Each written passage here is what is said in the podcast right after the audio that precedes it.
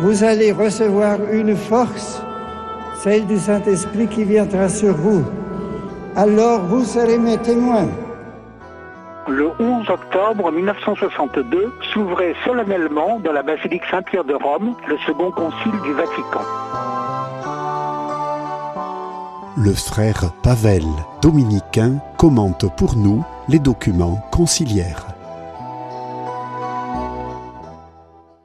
Pouvons-nous penser que le christianisme soit une religion de livres, comme le voudrait le texte coranique? En effet, ces derniers temps, sous l'influence de la terminologie musulmane, de plus en plus souvent, nous entendons parler de la religion du livre par rapport euh, au christianisme. Cette expression me semble profondément impropre. Elle a certes une certaine logique à l'intérieur du contexte musulman, mais je pense qu'elle passe totalement à côté de ce qui constitue le cœur même de la révélation biblique, aussi bien pour les juifs que pour les chrétiens. Entre autres parce qu'il ne prend pas en compte deux réalités absolument fondamentales qui tiennent tout le reste de l'édifice de ces deux religions, du judaïsme et du christianisme, à savoir l'alliance et l'incarnation. La religion biblique est essentiellement la religion de l'alliance de Dieu qui s'adresse à des hommes, des hommes qui lui répondent par leur acte de foi, par un acte d'une libre soumission de leur vie, qui entrent dans l'alliance, dans ce pacte, dans ce rapport d'amitié, de confiance, de protection que Dieu accorde, fondé sur les promesses, les promesses orientées vers la terre, le symbole de la vie avec Dieu, le signe sacramentel de la vie avec Dieu, la promesse du Fils, en qui cette vie divine et la bénédiction divine doivent nous être données. Voilà pour l'alliance. Et voici ce que je dirais pour l'incarnation. Pour nous, chrétiens, notre religion n'est certes pas une religion du livre, même si les Saintes Écritures occupe une place tout à fait importante dans notre vie. Et voilà pourquoi. Le centre de notre foi, ce n'est pas uniquement la parole de Dieu qui nous serait communiquée sous la forme d'un texte, comme euh, la tradition coranique euh, le pense. Pour nous, cette parole, ce verbe de Dieu, nous est donné en tant que personne. En effet, nous croyons qu'au commencement était le Verbe, le Verbe était auprès de Dieu, et le Verbe était Dieu. Et ce Verbe est entré dans notre histoire, ce Verbe qui est le Fils éternel de Dieu devient le Fils de l'homme dans le sein de Marie, il se fait homme pour notre salut, pour habiter avec nous, pour mourir sur la croix, pour ressusciter le troisième jour, pour nous communiquer la vie divine, pour nous conduire dans l'intimité même du cœur de Dieu. Le Verbe de Dieu nous est adressé, ce Verbe n'est pas un texte, en tout premier lieu, c'est une personne, c'est quelqu'un. Et du coup, tous les textes sacrés de la Bible, tous les textes sacrés du christianisme, qui ont une importance tout à fait capitale, ne sont pas pour autant au sens plénier du mot, des réalités centrales. Le texte de la Bible est important car il nous permet d'accéder à la parole de Dieu, cette parole qui est quelqu'un et qui nous sauve. Et c'est par adhésion à cette parole de Dieu qui est le Christ Jésus lui-même que nous sommes sauvés et que nous devenons participants de la nature divine. C'est autour de ces questions qu'est construit une constitution, une des constitutions dogmatiques du dernier concile, la constitution Dei Verbum, le Verbe de Dieu, qui porte sur la révélation divine et qui était une des avancées assez importantes du magistère avec le Concile Vatican II. Euh, pourquoi, entre autres? Nous avons parlé avec vous la semaine dernière du fait que le rapport entre l'écriture et la tradition, c'est un rapport qui n'est pas évident, car certes la Bible est tout à fait importante, fondamentale, centrale pour la théologie, la vie chrétienne. Nous ne pouvons pas accéder à cette parole de Dieu en dehors de la révélation biblique et en même temps, nous ne pouvons pas mettre une stricte équivalence entre la parole de Dieu et le texte biblique, à la différence, euh, par exemple, de la tradition coranique où la révélation, c'est la révélation du texte. Pour nous, euh, ce texte biblique n'est qu'un reflet de l'histoire du salut, de l'histoire sainte, qui d'un côté prépare l'incarnation et de l'autre côté le prolonge en quelque sorte. Ce texte, pour les chrétiens, c'est tout à fait évident, tout en étant inspiré par Dieu, est en même temps mis par écrit par les hommes qui sont des véritables auteurs de ce texte et qui agissent en pleine possession de leurs moyens. Ils n'écrivent pas en sorte d'extase où ils perdraient euh, tout usage de leurs facultés naturelles. Dieu n'écrase pas les capacités des prophètes, les capacités intellectuelles ou volontaires des écrivains sacrés, bien au contraire, il les suscite. Il ne réfléchit pas à leur place, il les fait réfléchir. Il guide leurs formules, il les inspire de sorte que ce qu'ils disent, les écrivains sacrés, est porté par l'intention et l'inspiration divine, mais en même temps, comme l'instrument marque son empreinte, il est là pour quelque chose dans le résultat final, de même, la personnalité, la sainteté personnelle des écrivains sacrés est pour quelque chose dans ce texte qui nous est parvenu, de même que leur culture, leur aspiration, leur horizon personnel, les circonstances qui sont autour d'eux. Du coup, cette parole de Dieu nous est donnée à travers une tradition, à travers une transmission, la parole de Dieu qui se donne à des prophètes, qui se donne à des apôtres, même si c'est par des moyens fort divers, par une inspiration prophétique pour les uns, par l'enseignement du Christ, par l'action de l'Esprit Saint pour d'autres, mais le texte euh, que nous avons devant nos yeux au moment où nous ouvrons le livre de la Bible, ce texte est le fruit de la tradition qui commence en Dieu qui est porté par Dieu et qui reste soutenu par Dieu au moment même où nous lisons ce texte. Nous n'entrons pas directement en contact immédiat avec le Verbe divin, nous passons par la parole humaine qui nous met en contact avec ce Verbe, nous sommes dans la logique de l'incarnation, tout comme le Christ Jésus n'est pas 50% Dieu et 50% homme, mais 100% Dieu et homme. De même, le texte de la Bible est le texte 100% divin et 100% humain.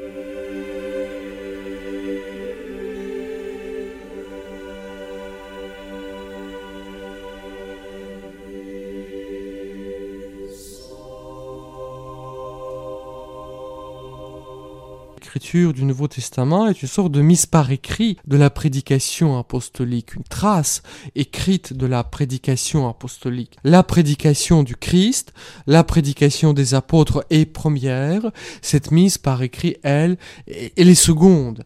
Et ce n'est pas uniquement une circonstance extérieure à la volonté divine, le Christ l'a voulu. Ainsi, le Christ savait lire écrire. Nous le voyons dans les évangiles où il ouvre le rouleau de la loi, par exemple, euh, dans, les synagogues de, Nazareth pour le commenter, en l'occurrence le rouleau du prophète euh, Isaïe, donc c'est quelqu'un qui possède une culture littrée, pourtant il a voulu que sa parole ne nous soit accessible qu'à travers le témoignage de ses disciples. Il est ce semeur qui sort pour s'aimer et ce que nous euh, nous recevons avec vous, c'est déjà le fruit de ces sémas, une sorte de première moisson qui nous est transmise par, euh, par les apôtres. Du coup, la tradition précède l'écriture et la tradition ne s'arrête pas avec la mise euh, par écrit du texte biblique. Cette tradition continue, se prolonge dans la succession apostolique par l'ordination des évêques que, que les apôtres ont institué pour gouverner les communautés. C'est pourquoi Dei Verbum, donc ce document du Vatican II hum, sur la révélation divine, nous dit au paragraphe 8 la prédication apostolique qui se trouve spécialement à exprimer dans les livres inspirés devait être conservée par une succession ininterrompue jusqu'à la consommation des temps. Les apôtres, transmettant donc ce qu'ils ont eux-mêmes reçu, engagent les fidèles à garder les traditions qu'ils ont apprises, soit de vive voix, soit par écrit, comme nous lisons dans le deuxième épître aux Thessaloniciens, et lutter pour la foi qui leur a été une fois pour toutes transmise, dit l'épître de Saint Jude. Donc quant à la tradition reçue des apôtres, continuent les pères conciliaires, elle comprend tout ce qui contribue à conduire saintement la vie du peuple de Dieu et à augmenter la foi. Ainsi l'Église perpétue dans sa doctrine, sa vie et son culte, elle transmet à chaque génération tout ce qu'elle est elle-même, tout ce qu'elle croit. La prédication de l'Église, c'est la transmission de ce que l'Église est elle-même. On ne se transmet pas, on ne prêche pas ses idées, on ne présente pas ses petites vues et ses petites découvertes, on ne partage pas son vécu euh, immédiat. On transmet cette vie divine qui certes vient de plus loin que nous et qui porte du coup plus loin que nous. D'où la Continuation, la suite de notre texte du Vatican II, cette tradition qui vient des apôtres se poursuit dans l'Église sous l'assistance du Saint-Esprit. En effet, la perception des choses, aussi bien que des paroles permis s'accroît, soit par la contemplation ou l'étude des croyants qui les méditent en leur cœur, soit par l'intelligence antérieure qu'ils éprouvent des choses spirituelles soit par la prédication de ceux qui, avec la succession épiscopale, reçurent en charisme certain de vérité. Donc si la foi, elle, reste la même, la compréhension de cette foi grandit euh, tout au long des âges et grandira jusqu'à la consommation des siècles par le travail théologique, par l'œuvre contemplative, par la, la prédication.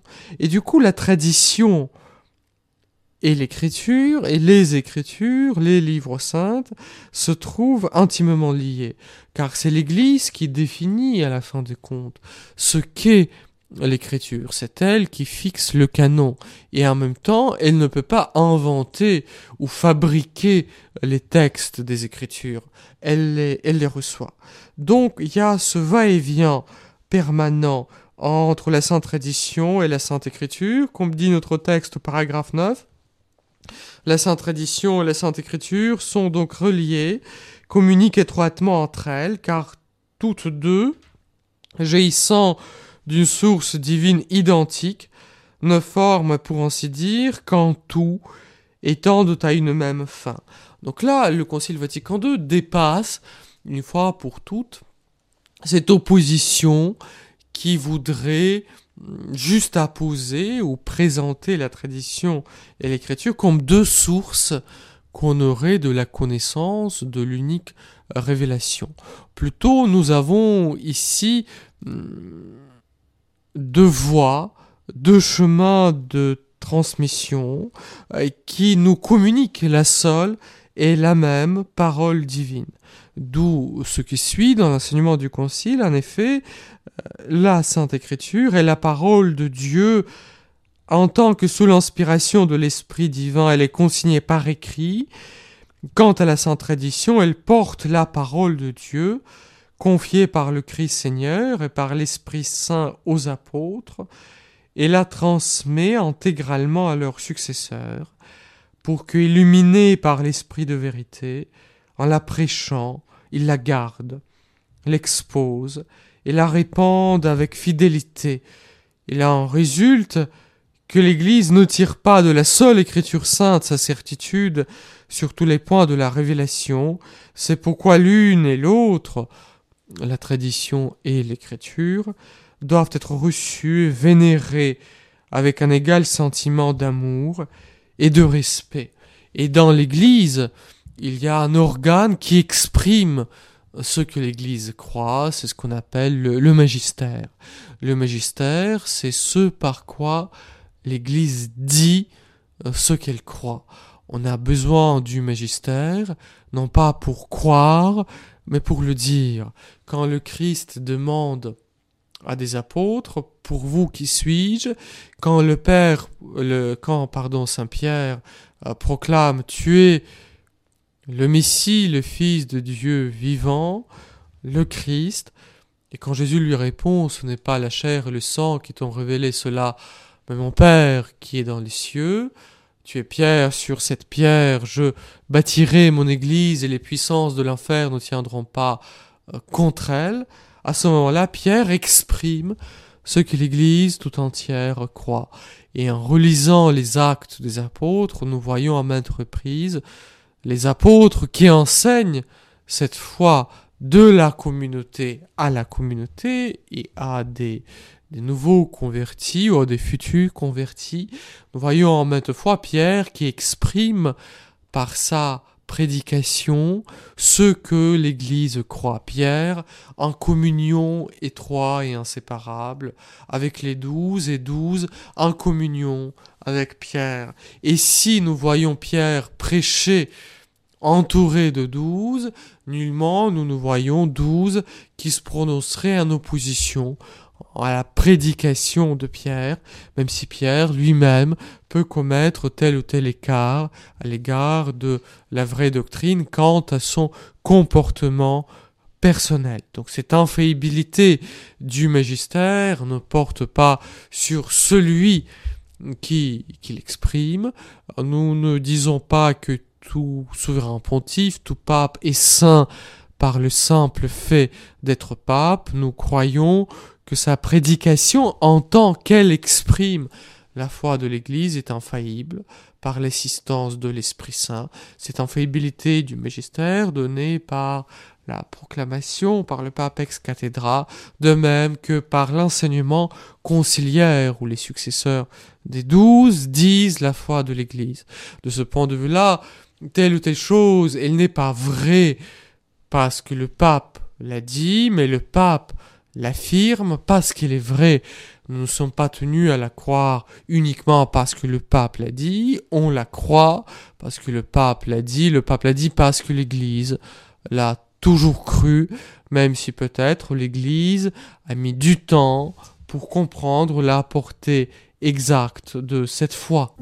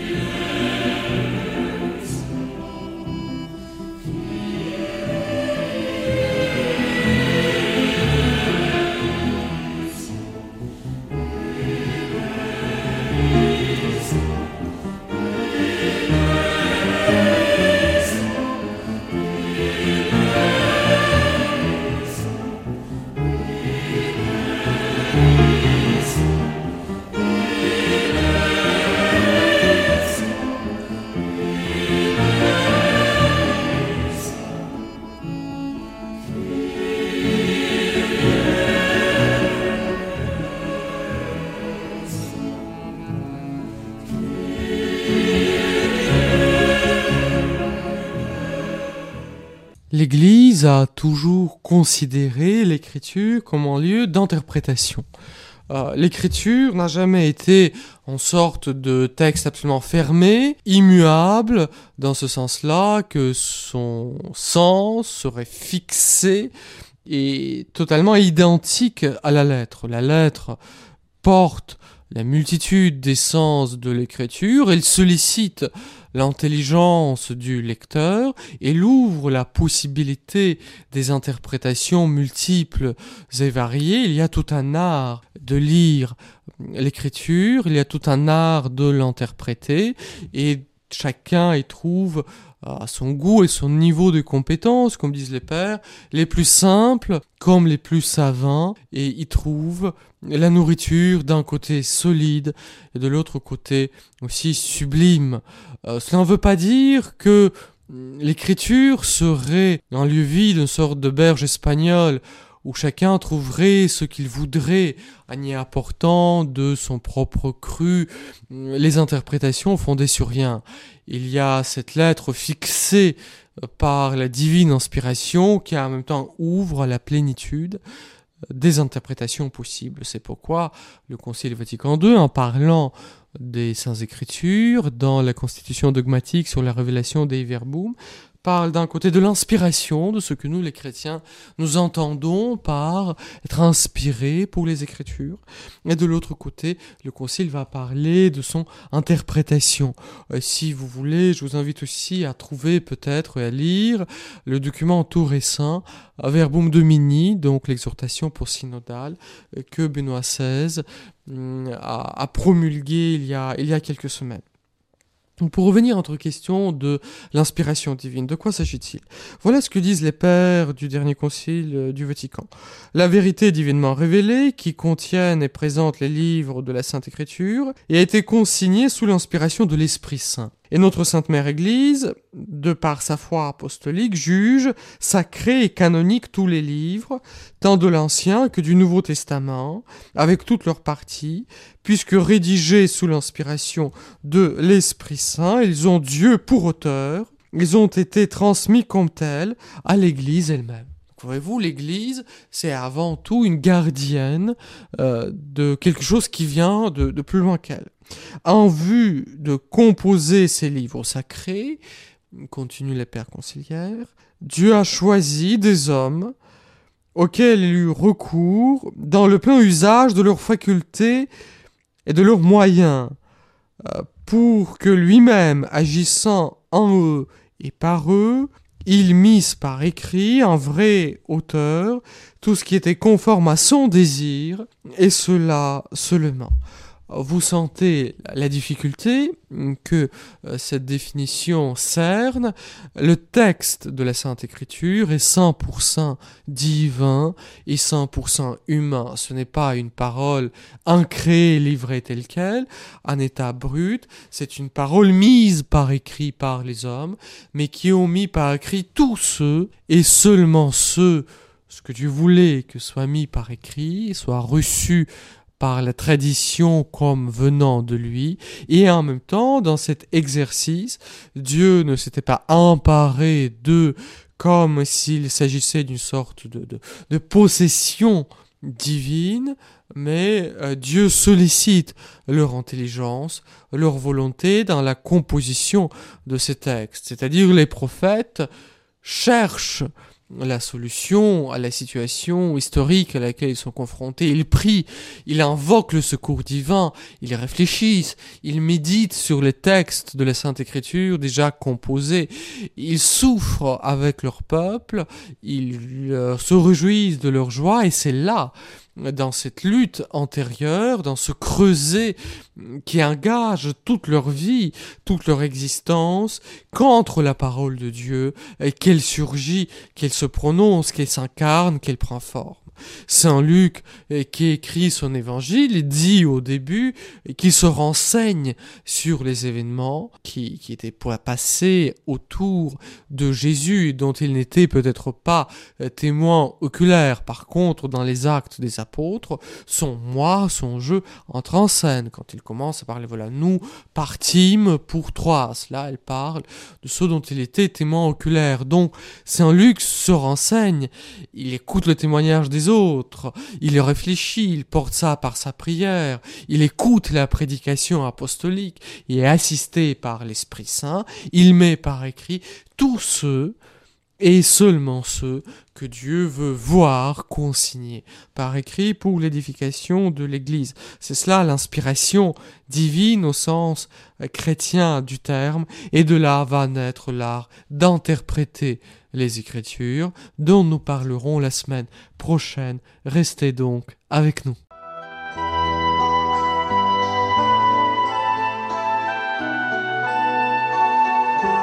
C'était le frère Pavel, dominicain, qui commentait pour nous les documents du Concile Vatican II.